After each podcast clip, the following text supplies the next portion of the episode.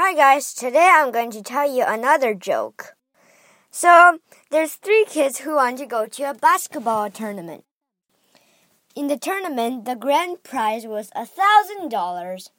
They wanted to go, but um, they could only go by train. They got thirty-six dollars.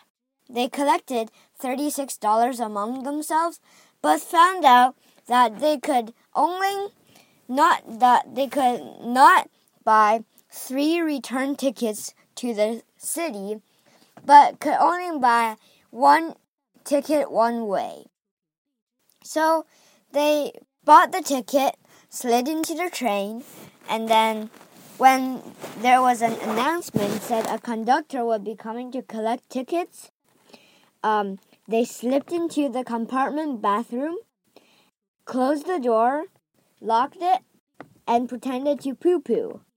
When the conductor came, they slid out the one ticket, the one and only ticket, and then the and then the conductor uh went on. That was smart. And then three big kids came. And they said they were going to the tournament too.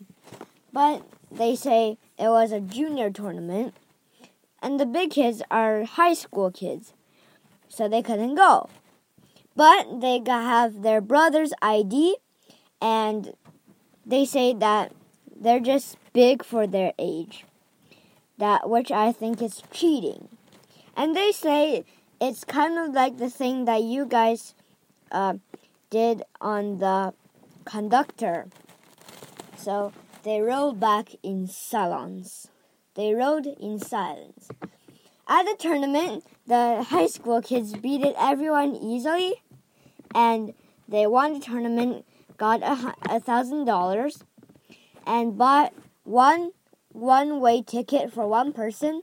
They were going to try the trick, and then the three kids said, and then one of the three kids said, um, "I have an idea."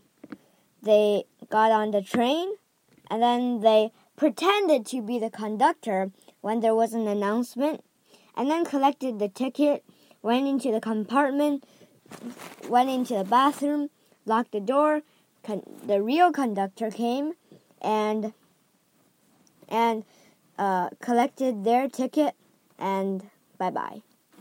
So that was really smart. And those three high school kids, their ticket was collected by the conductor, the fake one, you know and then uh, so they have no tickets and they were down the train. Bye bye, kids.